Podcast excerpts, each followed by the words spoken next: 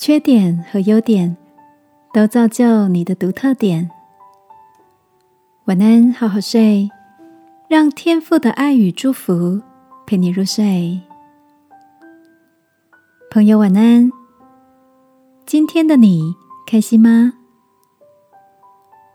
我有个娇滴滴的高中同学 Wendy，每次在大包小包的购物之后，都会把手上的东西分几袋给身旁的好友们帮忙提。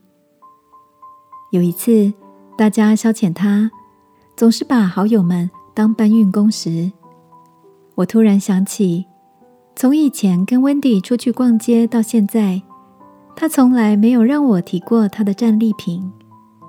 忍不住有点感动的问他：“你从来没有要我帮忙提袋子，是不是舍不得让我提重物啊？”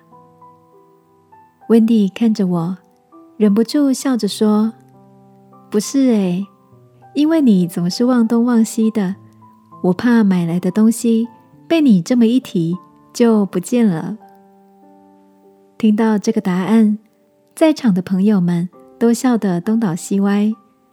我也呈现哭笑不得的表情，在熟识的朋友面前，我们许多的优缺点似乎都无所遁形，也是这些点点滴滴，将每个人的性格凸显得格外的独特鲜明。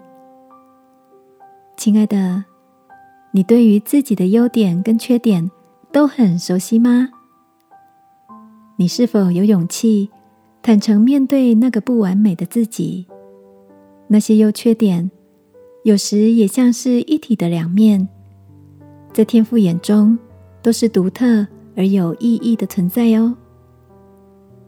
就像圣经说的，他所喜爱的是内里诚实。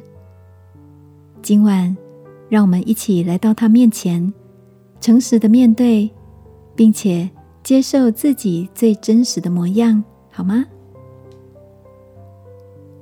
亲爱的天父，谢谢你创造我有独特的可爱，不论是忘东忘西的、心思细微的、大辣辣不拘小节的，都让我们能坦然的承认这就是我。